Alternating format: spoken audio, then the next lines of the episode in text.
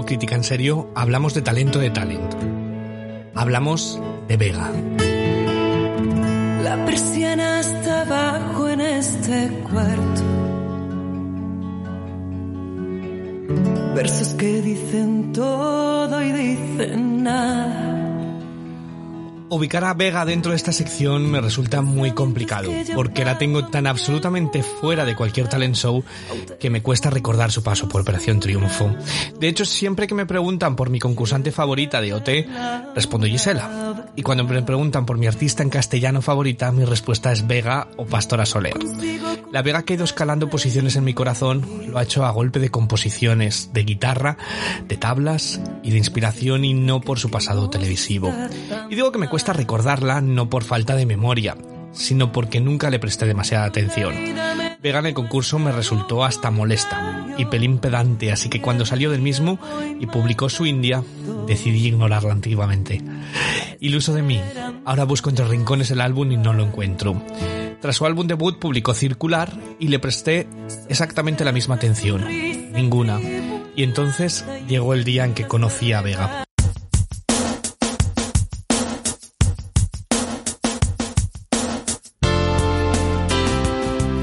Iba en el coche de un amigo, en una carretera de Valencia, en una tarde soleada de abril, y yo metido en mi mundo interno. Entonces en su selección sonora sonó Solo quiero amanecer y una línea. Todo el tiempo que pasé contigo y junto a ti ahora se llama recuerdo. Esa línea me sacó de mí y empecé a dejar de oír la música y escuchar su canción. Recuerdo que estaba viviendo en Manchester. Esa línea me habló con tanta fuerza desde los altavoces de un Seat León que me hizo comprarme el álbum antes de regresar a Inglaterra, sin saber que estaba ante la reedición, de hecho. El título me pareció tan preciso, circular, como girar sin dar la vuelta, como la calidad de las letras. Si alguien ha vivido fuera, y más en 2007, sabe el tesoro que es tener eh, música en tu idioma. Vega se convirtió en gran parte de mi banda sonora de recuerdos bonitos. Recuerdo que si me pongo picajoso, pues la producción del álbum me resulta un poco monótona y que es un disco sin excesivos sobresaltos intensos. Aún hoy me cuesta hasta diferenciar una canción de la otra. Es muy amable y le tengo un cariño muy especial, pero si fuese una montaña rusa sería únicamente una línea recta. Pero muchas de esas pegas no apelan a las emociones y circular me dibuja a día de hoy todavía una sonrisa intensa. De hecho, con los años, llueve, sigue presente en mi melancolía comprimida. Recordar esas canciones destapan un frasco hermético donde guardo sonrisas y lugares comunes.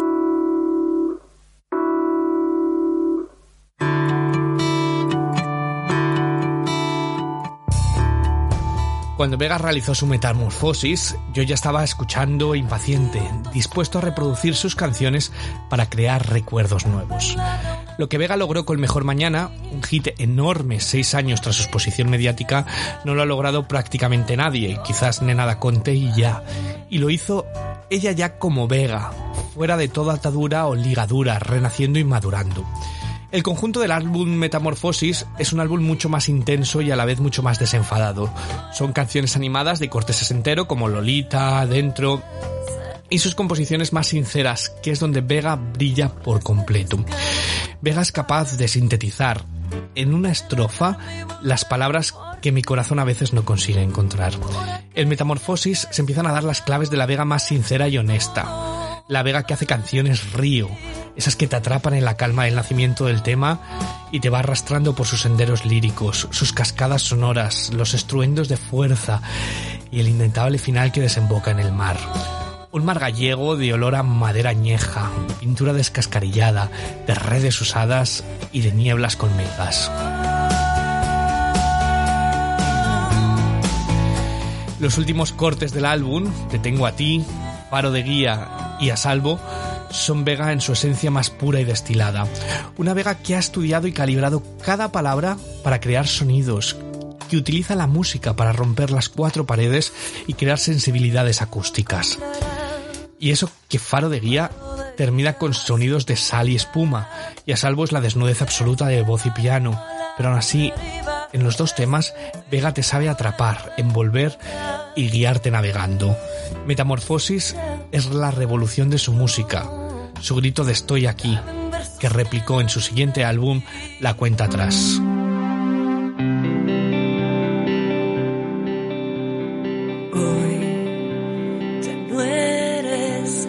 Es innegable pensar que como yo no hay dos, es un nuevo intento optimista de seguir eh, la estela de Mejor Mañana y que su sentido sesentero sigue presente en varias canciones como Para Bailar, aunque con matices mucho más electrónicos y luminosos.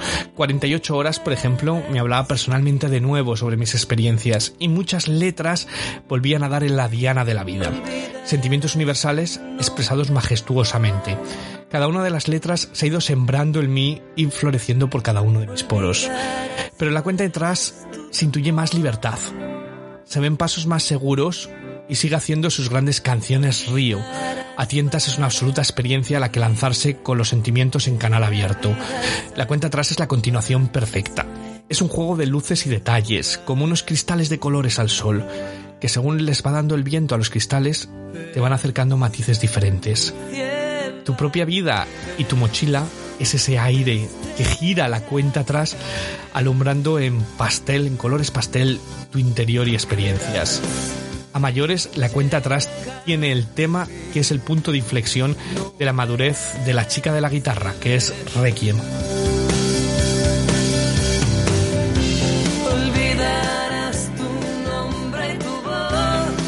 Requiem es la bisagra de la carrera de Vega y ella es lo suficientemente inteligente para comprender lo que esa canción y ese sonido significa en su futuro.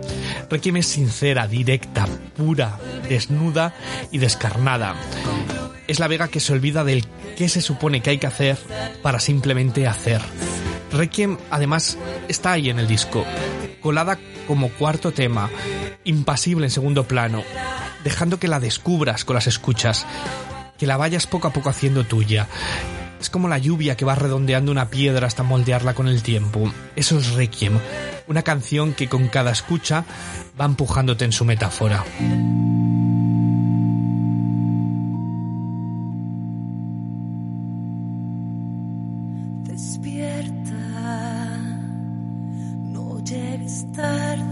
Cuando dos años después Vega trajo Wolverines, sus triángulos, su corte de pelo y su independencia absoluta, Vega ya era Vega.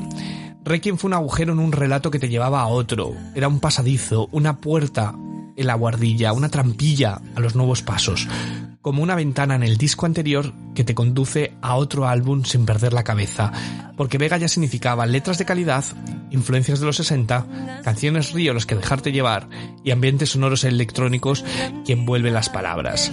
Wolverine es sin lugar a dudas el trabajo más redondo de Vega, un disco palíndromo que recuperó y extendió la rabia contenida de Requiem, como si Vega fuese su mayor crítica y jueza y supiese que recoger de cada álbum y qué canción y comulgarlo y espolvorearlo en sus nuevas composiciones. Como si tras cada álbum Vega cogiese los matices y la esencia que mejor le comulgan y se plantease elevarlo a la máxima esencia en el siguiente. Wolverines es la versión amplificada de todo su trabajo anterior. Cada canción es una historia independiente y a la vez es una página de un libro mayor. Es un disco directo, franco, sin dobleces ni arrugas y con juegos de palabras que elevan a Vega entre los grandes letristas del panorama patrio como Ferreiro o Sabina.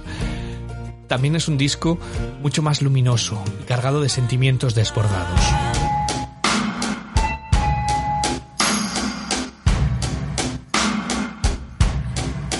Su cultura exquisita y su romance musical le llevaron a Nonoleta, un capricho donde dejar escapar su Fellini, su Visconti o su Sorrentino y su exquisito gusto.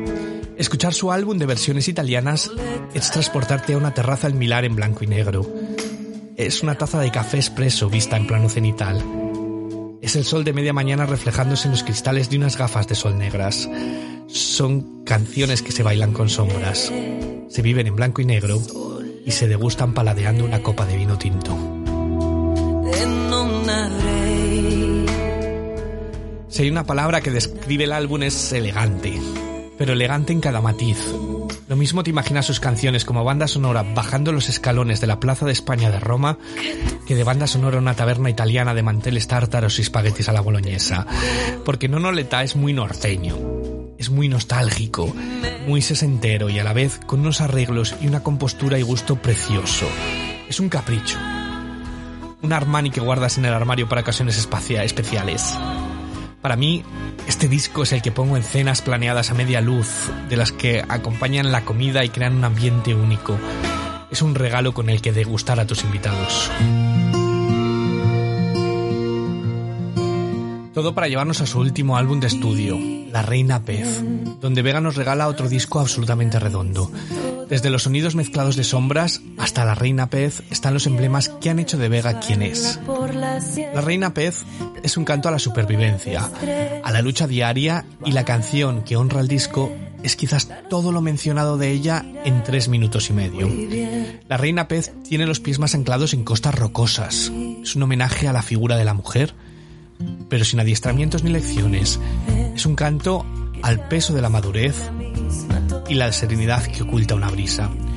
Sus homenajes a Galicia son ahora más explícitos, Santa Cristina es una maravilla, pero a la vez son también más sutiles, más redondos y más personales.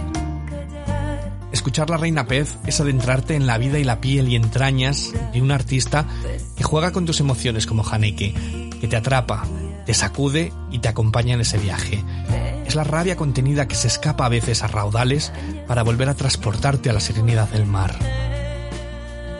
Por no mencionar la canción que cierra y da el nombre al álbum, una canción río que te arrastra por dentro. Tiene una letra llena de matices, una elegancia única y sonidos enteros, aunque mucho más diluidos, para terminar una culminación eufórica que te grita y empuja a ser quien quiera ser.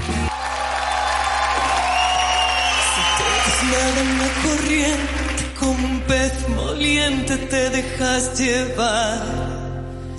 Prefiero seguir hacia arriba porque en la deriva yo no sé nada.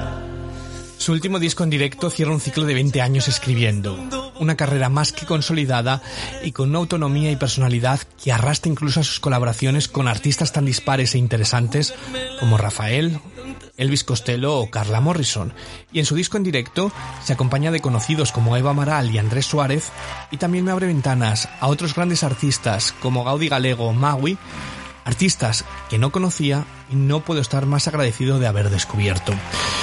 En pleno confinamiento recibí su disco Diario de una noche en Madrid en mi apartamento en Manchester. La edición cuidadísima al extremo, en formato Blu-ray y un diario que dejé de leer porque me engullía el corazón a bocados. Y te cuento, con los miedos de estar arrancado a algo tan incierto como una pandemia, donde casi normalizábamos decenas y centenas como pura estadística, con mi familia en España, y mi tristeza infinita de no saber si les volvería a ver, con la rabia del que se sabe incapaz de proteger a los que más quiere, con la soledad del que espera una sentencia, le di al play. Me serví una copa de vino y me puse de pie dispuesto a transportarme y a conectar con el concierto de esa noche en Madrid, a dejarme acompañar no solo por ella, sino por todos los que estaban allí. Entonces Patricia Benito salió a escena, leyó un poema, me dijo que me abrieran canal y que conociese mi propia fortaleza. Y eso hice. Vega me regaló una de las noches más bonitas de mi vida. Abracé todos y cada uno de los sentimientos que me iban llegando. Citaba las letras con la rabia del que necesitaba romperse. Me recogía de nuevo y fluía por la sala en plena catarsis. Lo que Vega me regaló esa noche sin saberlo es uno de los momentos más bellos, más tristes, más intensos y susurrantes de mi existencia. Hace tiempo dijo una amiga que para cada momento de la vida hay un capítulo de Friends y una canción de Vega. Ella me llevó por recuerdos, por nostalgia, por sonrisas bonitas, por pasajes de mis recuerdos. Vega es un artista que plasma en palabras, metáforas y sonidos los sentimientos que llevamos dentro y expresan artes, sensaciones que me cuesta apuntar con el dedo. Vega es una artista emocionante, rabiosa y que definiría como una reina del drama contenido, del drama susurrado, y las emociones que a veces se derivan por las aristas de un cuerpo. Por eso, si algún día escuchas esto, Vega, te quiero dar las gracias. Quiero darte las gracias por bañar de sonidos y letras los capítulos de mi vida, por empujarme a ser más fuerte, a ser más auténtico y dejarme desbordar por la vida. Y leyendo tu diario, leo tus dudas, tus inseguridades. Y solo te quiero decir una cosa. Por favor, Vega, no dejes nunca de alzar la voz, porque siempre que tengas algo que contar, estaré al otro lado escuchando.